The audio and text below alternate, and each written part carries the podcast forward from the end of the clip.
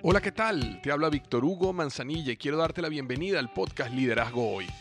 Yo soy el autor de los bestsellers Despierta tu héroe interior y tu momento es ahora. Actualmente soy CEO de Salarius LTD y vengo de más de 15 años de carrera en empresas Fortune 500 en las áreas de mercadeo, negocios y logística. Este es mi podcast, este es tu podcast, donde vamos a discutir sobre desarrollo personal, liderazgo y emprendimiento. Si quieres cambiar tu vida, si quieres crecer, si quieres aprender y lograr tus objetivos, pues prepárate, porque los mejores días de tu vida están al frente de ti.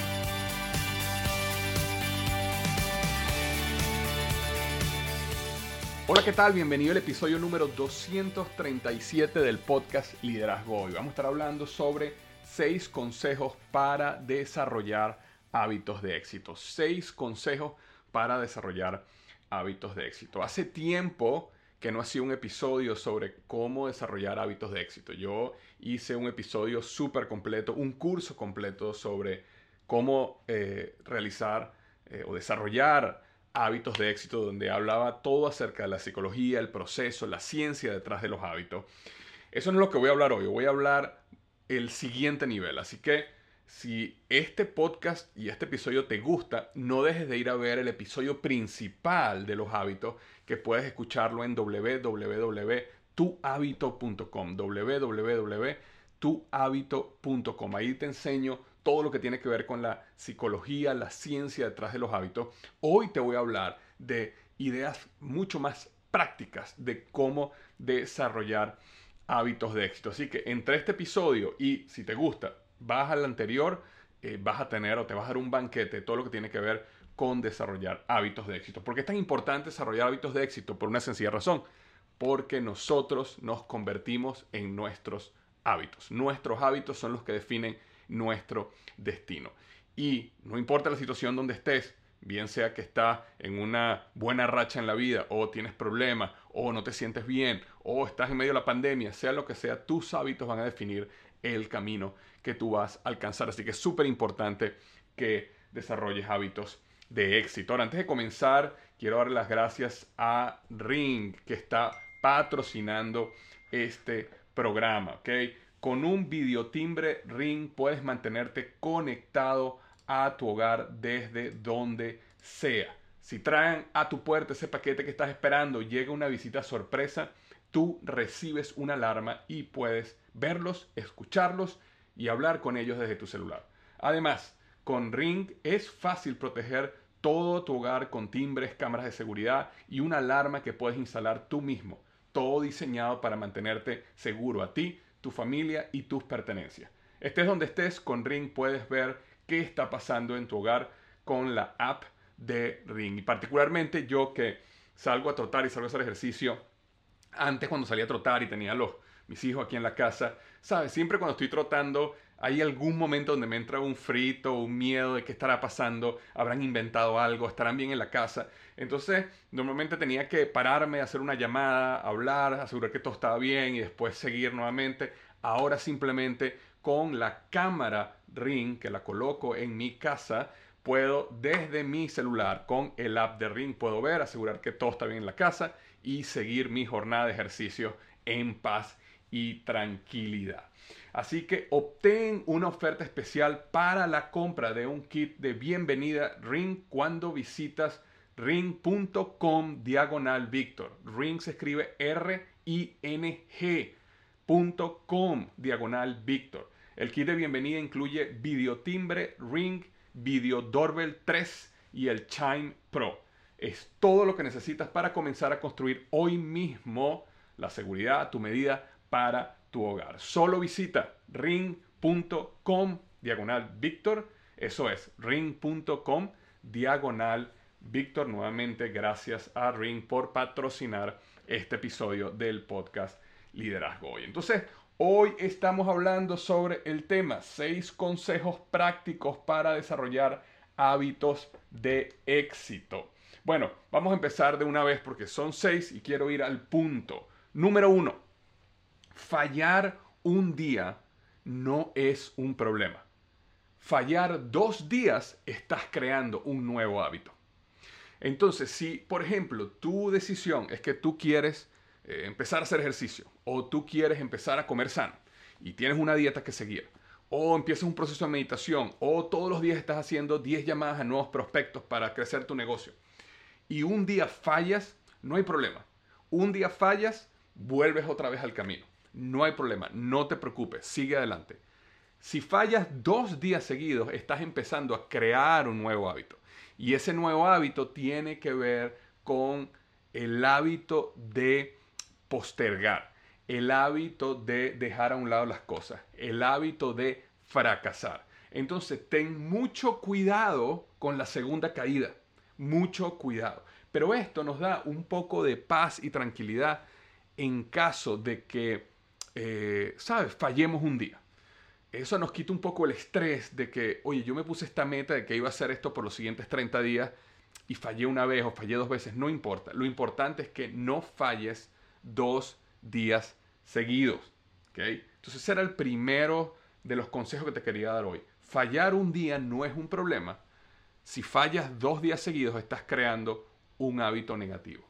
Número dos, para crear un hábito necesitas cambiar el ambiente. Para crear un nuevo hábito necesitas cambiar el ambiente. Víctor, ¿cómo es que cambiar el ambiente? Los hábitos se desarrollan alrededor de un ecosistema que nos permite mantener y sostener los hábitos. Si tú creas un hábito y no cambias el ecosistema, no cambias todo lo que está a tu alrededor, o digamos, lo que afecta el hábito que está a tu alrededor, estás tratando de crear un hábito eh, con una alta probabilidad de fracaso. Y nosotros hemos visto ejemplos muy claros al respecto. Si yo quiero empezar a comer sano, entonces, bueno, déjame botar a la basura todas las eh, golosinas y el pan y los carbohidratos y, digamos, carbohidratos que no sean sanos o las grasas que no sean sanas o los dulces. Déjame sacarlos de mi casa. ¿Por qué? Porque necesito crear un ambiente. Mi ecosistema tiene que estar diseñado para cumplir el hábito. Si yo quiero salir en la mañana a hacer ejercicio, pues muy sencillo, ten tu ropa a hacer ejercicio lista, con los zapatos, las medias, todo, apenas te despierte. Incluso hay personas que se duermen con la ropa a hacer ejercicio para despertarse y ya estar listo. Es decir, ¿cómo tú puedes crear un ecosistema que te force a seguir en el hábito, sacando comida basura, tomando una nueva ruta del trabajo para que no pases por enfrente de ese restaurante o ese eh, lugar de comida chatarra que tanto te gusta.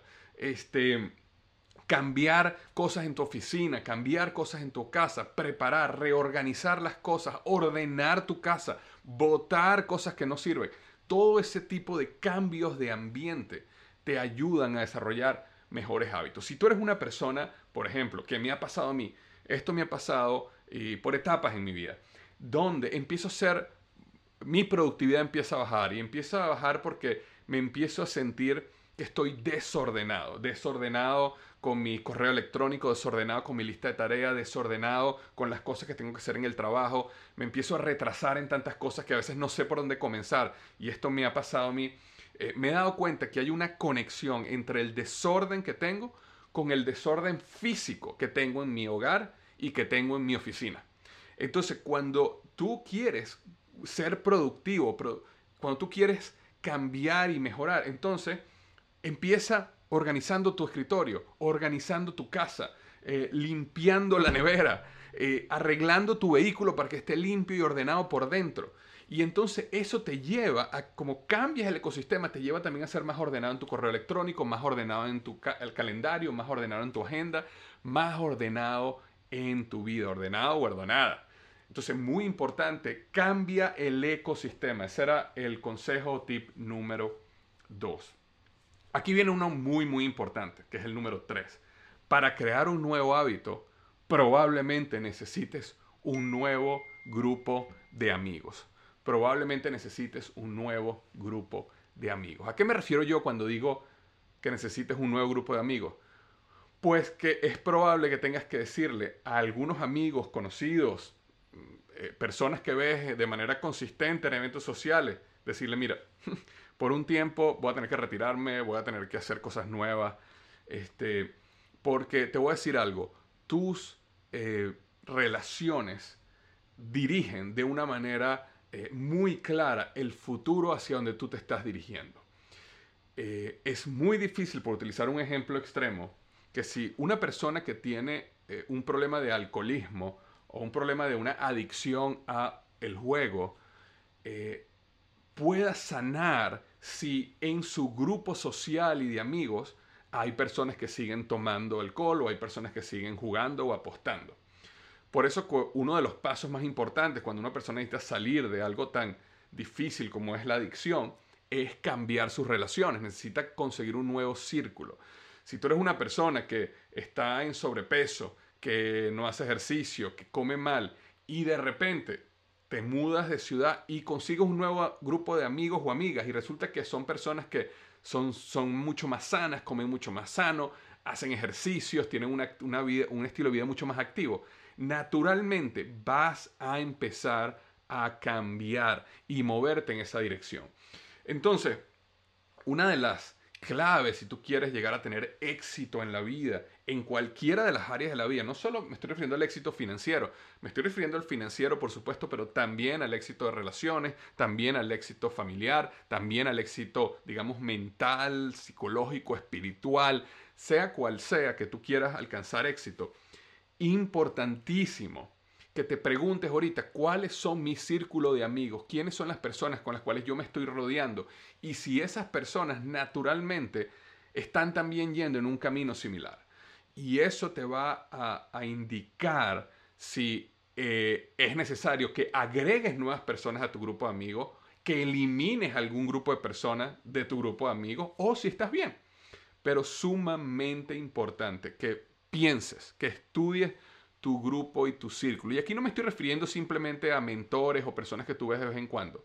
¿Quiénes son las personas con que tú pasas la mayoría de tu tiempo? Cuando los viernes, los sábados y los domingos vas a hacer un asado, una parrilla, vas a la playa, vas a hacer algo, ¿quiénes son las personas con que vas? Son esas personas, personas que eh, te, están, te, te apoyan, te dirigen, te guían hacia una mejor vida o son un grupo de personas que te hunden, eh, aunque no lo hagan a propósito, ojo, pero puede ser que te hunden, que te desmotivan, que te, que quieren mantener anclada o anclado a la mediocridad. Eh, es importante hacerse ese tipo de preguntas, porque eh, esta es una sola vida y existen allá afuera millones y millones de personas y una de las claves en el éxito en la vida es conseguir las relaciones que están caminando un camino similar y que entre ellas se apoyan y se guían y entienden de que todos debemos apoyarnos para llegar a un mejor lugar, sea cual sea. No tiene que ser el mismo, pero nos apoyamos. Entonces, esa era la número tres. Para crear un nuevo hábito, necesitas probablemente un nuevo grupo de amigos. Número cuatro es, en vez de poner tanto énfasis en una meta, pon énfasis en cambiar tu identidad. No existe nada más fuerte que el poder de la identidad de un ser humano en transformarse en lo que esa identidad cree que es. Eh, me explico. Una persona que se considera a sí mismo un atleta es una persona que no va a fumar. Es una persona que no va a tomar alcohol en exceso. Es una persona que no va a comer comida chatarra en exceso. Es una persona que no va a tener una vida sedentaria en exceso, sino más bien va a tener una vida activa. ¿Por qué? Porque su identidad es que yo soy un atleta. Lo mismo sucede, o digamos, mejor dicho, lo contrario sucede cuando una persona su identidad es yo soy un fumador. Cuando una persona su identidad es yo soy un fumador, eh, todo, como esa es su identidad, acuérdate que el subconsciente, y lo he mencionado muchas veces antes, el subconsciente es como que tú tuvieras una fábrica con mil empleados trabajando día y noche en hacer realidad lo que tú crees que es verdad. Fíjate que no dije en hacer realidad tus sueños o tus metas o tus deseos, dije en hacer realidad lo que tú crees que es verdad. Entonces una persona que tiene su identidad, yo soy un fumador, esa persona va todo lo que haga y su subconsciente, miles de empleados trabajando día y noche, siete días en la semana, para continuar convenciéndolo de que esta persona es lo que cree que es, es decir, un fumador. Entonces va a estar en esta vida del juego donde deja y recupera, deja y vuelve, deja y vuelve, ¿verdad? Porque se considera fumador. Pero cuando una persona, por ejemplo, no se considera fumador, yo, yo me acuerdo que este, hace muchos años, cuando yo comencé a trabajar en Procter Gamble, eh, y yo tenía un amigo que era un fumador y había momentos donde queríamos irnos a tomar un café y justamente yo me iba con él a la zona de fumadores para que, eh, y lo hice un par de veces y no lo hice más porque quedaba yo todo oliendo cigarro, pero lo hice un par de veces para acompañarlo, para hablar, para tener un, un, break y un receso del, del, trabajo. Entonces nos íbamos y nos compramos un café y entonces nos íbamos a la zona de fumadores para que él fumara mientras yo hablaba con él. Y este, yo iba a hablar con él y yo no tenía necesidad ni deseo, ni me consideraba fumador, porque mi identidad no era ser un fumador. Eh, mientras que él o las personas que tienen una identidad de fumador apenas se acercan a esos lugares, tienen la necesidad de fumar, ¿verdad? Eh, y eso sucede no solamente con el, el, fumador, sucede con las personas que comen, que no comen correctamente, que se creen o su identidad es que yo soy una persona floja o que yo no hago ejercicio, yo no sirvo para esto o a mí no me hace bien aquello. Es decir, esas mismas personas se han creado una identidad que no les permite cambiar y transformarse en la vida que ellos quieren este, transformarse. Yo me acuerdo que, eh, y les cuento esta historia, hace, hace muchos años, eh, nosotros, eh, yo, yo, tenía un amigo que era obeso, era bien obeso y nosotros nos veíamos una vez al mes aproximadamente en un lugar en Cincinnati donde nosotros íbamos a cocinarle a unas personas que no tenían hogar. Entonces nos reuníamos una vez al mes, íbamos allá, eh, éramos varios y nos rotábamos, pero bueno, una vez al mes, una vez cada dos meses me tocaba con este amigo. Ellos eran una pareja italianos, cocinaban de maravilla y cada vez que nos tocaba ir a cocinar allá a esta, a esta casa hogar eh, y me tocaba con ellos, bueno, yo estaba feliz porque sabía que ellos iban a, cocinar una de sus comidas italianas, pasticho, eh, algo de esto, y yo iba a comer de lo mejor. Eh, y esta era una persona, tanto él como el esposo eran, tenían un sobrepeso bastante alto. Bueno, la historia es que yo después dejé de, verlo por un tiempo porque como nos rotaban, bueno, pasaron varios meses, no me, no me, nunca me tocaba con él, me tocaba con otras personas. Y el punto es que yo pasé aproximadamente un año, creo, sin verlo. Y cuando me volvió a tocar con él, ir a, cocinar a esta casa hogar, cuando lo veo, lo veo como un físico culturista. O sea, ya no estaba gordo, más bien estaba musculoso, estaba flaco, pero musculoso y grande, ¿no? Y entonces, bueno, él me contó la historia de que él estaba en un momento, se paró en la mañana y él salió a, este, hacer ejercicio. Perdón, no salió, perdón, no salió a hacer ejercicio Quise decir, se paró de la cama y cuando se paró de la cama se cayó de rodillas en el piso y no se podía levantar. Y como no se podía levantar, estaba desesperado, está tratando de llamar a la esposa, pero algo le estaba pasando en su cuerpo que no podía hablar, no podía gritar, no podía decirle a, los demás que estaba mal y no se podía parar del piso. Eh, la historia es que él, bueno, pasa el tiempo, él logra ponerse de pie, logra ir donde la esposa, logra llamar a la ambulancia, logra todo esto. Pero en ese momento él llegó a una, a, una convicción de que él, él, dijo, yo más nunca en mi vida vuelvo a pasar por esto. Y esto es una historia que, he contado antes eh, varias veces, ¿no? Él dice, no voy a volver a pasar por esto.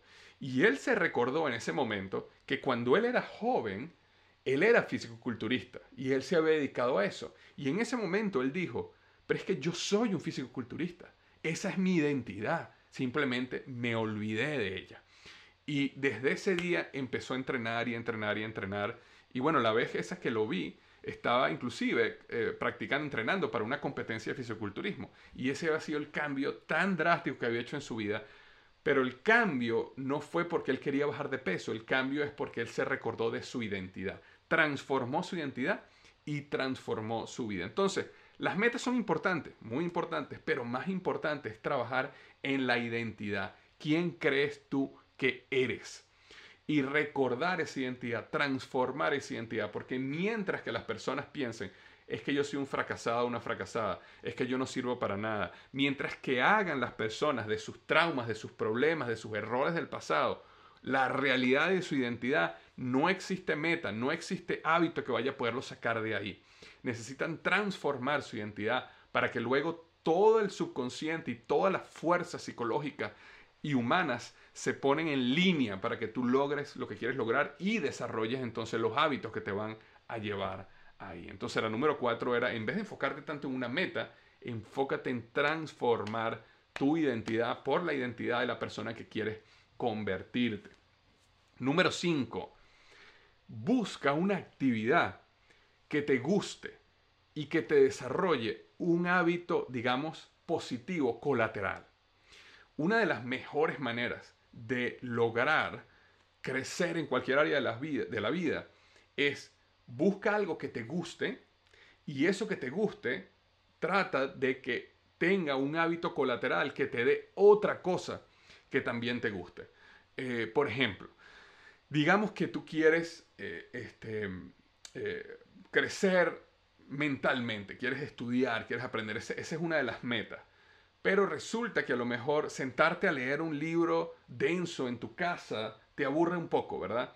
Pero de repente descubres que hay un grupo de lectura en tu biblioteca local o en algún lugar donde discuten esos temas y el momento social te encanta y te encanta estar con nuevas personas. Entonces, empiezas a leer, empiezas a unirte a ese grupo y estás leyendo, estás desarrollando tu, digamos, tu deseo de crecer intelectualmente, pero a la vez estás desarrollando ese deseo de conectar socialmente en un ambiente que tiene áreas en común. Esa es una, una manera que tú puedes desarrollar un hábito que colateralmente te desarrolla otro hábito u otro beneficio que tú quieres desarrollar. Eh, por ejemplo, una persona que eh, quiere, eh, necesita bajar de peso, necesita mejorar su salud, le, le, fastidia ir a un gimnasio, le fastidia hacer ejercicio, pero le fascina el fútbol. Entonces métete en un equipo de fútbol. Entonces mientras que estás corriendo, mientras que estás jugando fútbol, estás a la vez haciendo ejercicio. O métete en unas clases de tenis o en lo que sea. Pero cuando estás haciendo eso que te gusta, a la vez estás también haciendo ejercicio. Por eso es que es tan importante cuando hablamos acerca de desarrolla tu negocio en tu pasión. Por eso es que yo hago a veces tanto énfasis en eso. No es simplemente por el hecho de que, ah, bueno, busca tu pasión, porque eso, lo, escuchamos en todos lados, sino es porque se hace mucho más fácil a través de el desarrollo de eh, eh, un negocio que tiene tantos altos y bajos, problemas, caídas, golpes, si lo haces dentro de un ramo, una industria que te apasiona, se hace mucho más fácil que tengas éxito comparado con otra persona que no tenga esa misma pasión que tú. Y por eso es tan importante conectar ese tipo de cosas. Entonces era el número 5, este, la número 5, actividad que te guste, que desarrolle un buen hábito eh, colateral. Eh, yo me acuerdo que hace tiempo escuché acerca de Naval Ravikant diciendo, uno debería tener tres pasiones. Una pasión que te haga millonario, una pasión que te haga sabio y una pasión que te haga sano. Entonces, por ejemplo, si te apasiona algún un tipo de negocio que te apasiona, que te haga dinero, tienes una pasión que te haga cada vez más sabio y tienes una pasión, digamos, jugar al fútbol, que te haga cada vez más sano, imagínate, vas a vivir tu vida literalmente en una vida apasionada en todas las áreas, o las tres áreas más importantes del desarrollo este, humano. Eh, ok, seguimos entonces con la número 6 y última. Y este es un consejo que eh, para mí ha sido transformador y lo dejé al final porque no es, bueno, no sé si decir que es el más importante, pero para mí fue el más revelador que quiero dejarte hoy. Cuando uno se pone ciertas metas, cuando uno tiene ciertos hábitos que uno quiere lograr y sobre todo estás en la parte que es un poco este, compleja o difícil al principio, piensa eh, en esto. No te enfoques en la tarea que tienes que hacer sino enfócate en los primeros dos minutos. Acuérdate que el hábito no es la actividad per se, sino el hábito son los primeros dos minutos. Entonces, cuando tú, por ejemplo, tienes como meta, yo quiero empezar a salir a hacer ejercicio, quiero empezar a trotar. Si, si te enfocas, por ejemplo, oye, hoy tengo que salir a trotar y a mí me toca hoy trotar una hora, imagínate trotar una hora, cómo va a estar de cansado. Y entonces eso te empieza a, te empiezas a autosabotear, ¿verdad? Porque el cerebro se empieza a enfocar en el dolor que te va a causar ese hábito. Piensa mejor en los primeros dos minutos. Es decir, puede ser que te toque trotar una hora, no importa. Yo no me voy a enfocar en, dos, en una hora, yo me voy a enfocar en los primeros dos minutos. ¿Qué son los primeros dos minutos? Bueno, los primeros dos minutos es ponerme mis shorts, ponerme mis zapatos y salir a trotar. Ya cuando yo salga a trotar, si en ese momento hago una hora, o hago media hora, o hago 15 minutos, o hago 5 y ya no quiero más, ese es otro problema. Pero lo más importante es que hiciste el hábito, ejecutaste el hábito. Entonces, muchas veces nosotros dejamos de hacer hábitos porque eh, nos enfocamos en todo lo que tenemos que hacer y eso nos eh, desmotiva a hacer el hábito. al principio. Enfócate simplemente en los primeros dos minutos. Y esto lo, lo escuché de, no me acuerdo el nombre de él, pero sé que él escribió el libro Hábitos Atómicos. Y eh, lo escuché en una entrevista, no he leído ese libro, pero lo escuché en una entrevista que le estaban haciendo a él y me pareció muy, muy, muy revelador. Porque yo lo empecé a aplicar en mi vida en diferentes momentos, he contado historias de esto en el pasado, donde en vez de enfocarme en tengo que ir al gimnasio, tengo que hacer todo esto, oye, hoy tengo, no, simplemente me enfocaba, voy a hacer los dos minutos. Si al final termino no termino, si llego al final o no llego al final, ese es otro problema. Ahorita mi enfoque no va a ser eso. Voy a hacer nada más los dos minutos. Y hubo momentos donde no llegué al final. Pero lo que sí era verdad es que en la mayoría de los momentos que yo iba rajarme, a renunciar del hábito, como comenzaba, aunque sea por dos minutos, al final lograba terminarlo. Y eso me ayudó a alcanzar muchísima más eh, momentum en esos hábitos que quería desarrollar. Entonces, acuérdate de esto. Número 6 cuando te vayas a enfrentar a un hábito que tienes que quieres crear y tienes que hacer y no quieres hacerlo en ese momento, no te enfoques en el hábito completo, enfócate nada más en los dos primeros minutos que tienes que hacer para arrancar el hábito. Y después dale lo que puedas. Es mucho más poderoso que hagas eso todos los días, así no los termines, a que no lo hagas. Porque nuevamente empiezas a desarrollar entonces el hábito de dejarlo a un lado, de renunciar, de postergar, que no es los hábitos que queremos lograr.